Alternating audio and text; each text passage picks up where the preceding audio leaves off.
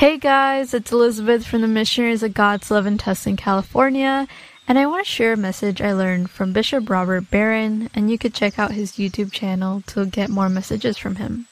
So he talks about Luke 10 and how Jesus sends out 72, but in pairs. And I find this so interesting because it reminds us that we aren't supposed to be alone in this spiritual journey. God and Jesus wants us to be in a community, or at least to have another person as we're doing the work of God.